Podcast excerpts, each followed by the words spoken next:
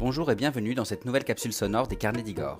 Igor, c'est moi. Je ne suis ni historien, ni architecte, ni spécialiste, mais j'aime le patrimoine historique et culturel. Dans les articles et le podcast que je propose sur mon blog, comme sur mes réseaux sociaux, je partage régulièrement les visites des lieux d'histoire et de culture qui m'ont marqué. Dans cette capsule sonore, les carnets d'Igor vous emmènent à la découverte d'une rue privée, une rue souvent méconnue des Parisiens. Je veux parler de la Cité des Fleurs dans le 17e arrondissement de Paris. Au cœur du quartier des Épinettes, dans le nord du 17e arrondissement de Paris, cet ensemble très charmant de petits immeubles et d'hôtels particuliers vaut vraiment le détour. Longue de 320 mètres, la Cité des Fleurs relie l'avenue de Clichy à la rue de la Jonquière. Alors la découverte de ce micro-village en plein Paris commence au niveau du 154 de l'avenue de Clichy. Mais avant d'avancer, je vous propose un petit rappel historique. Tout d'abord, si la Cité des Fleurs porte ce nom, c'est tout simplement en raison des jardins qui l'abordent, mais la question qui se pose vraiment, c'est pourquoi une cité privée ici? Eh bien, tout commence en 1846, lorsqu'Ernest Gouin fonde son entreprise spécialisée dans la fabrication de locomotives, dans ce qui n'est alors que le village des Batignolles, au nord de Paris. En effet, je rappelle que les communes proches de Paris ne seront rattachées à la capitale qu'en 1860. C'est le cas par exemple pour la commune de Montmartre et ici pour le village des Batignolles.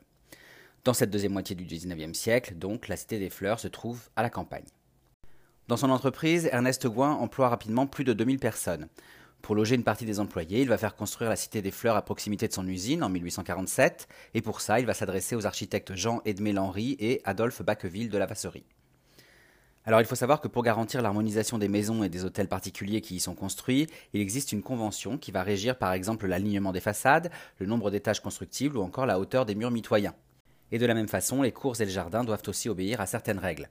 Dispositions, obligation de planter des arbres, le fait que les murets doivent être surmontés de grilles de clôture entre des piliers de pierre, des piliers de pierre qui doivent être obligatoirement surmontés d'un vase Médicis identique pour tous, etc., etc. Sachez en tout cas que cette convention est encore d'actualité aujourd'hui pour les habitants de la rue. Alors bien sûr, aujourd'hui, il faut un certain revenu pour s'offrir une résidence dans la Cité des Fleurs, mais au XIXe siècle, c'est un lieu de mixité sociale. Les ouvriers sont logés dans le grand pavillon conçu par l'entreprise Gouin pour héberger son personnel. Ils sont logés donc aux côtés des ingénieurs ferroviaires qui, eux, habitent les hôtels particuliers. Tous vivent ensemble et partagent par exemple une crèche commune pour leurs enfants. Enfin, en 1909-1910, au numéro 59, vont être édifiées l'église Saint-Joseph des Épinettes et un presbytère, deux institutions qui, sachez-le, sont toujours visibles et utilisées aujourd'hui. Alors depuis la création de ce petit village privé, de nombreuses personnalités ont habité cette calme cité parisienne qui fleure bon la campagne.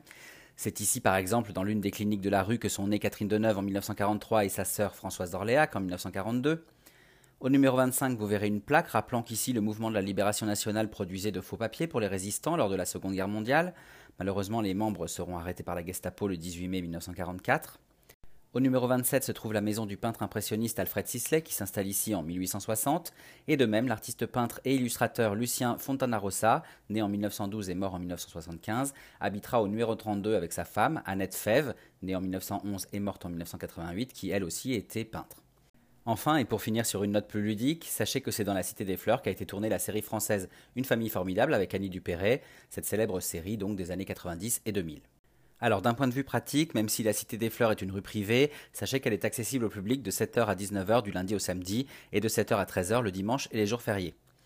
Pour s'y rendre, rien de plus simple, la Cité des Fleurs est accessible par le métro Brochamp sur la ligne 13, le métro Pont-Cardinet sur la ligne 14 et les bus 31, 54 et 74.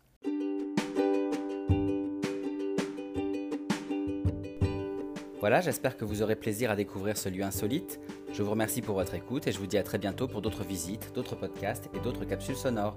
Et bien sûr, n'hésitez pas à me suivre sur Instagram, Facebook, Twitter et sur ma chaîne YouTube. À bientôt!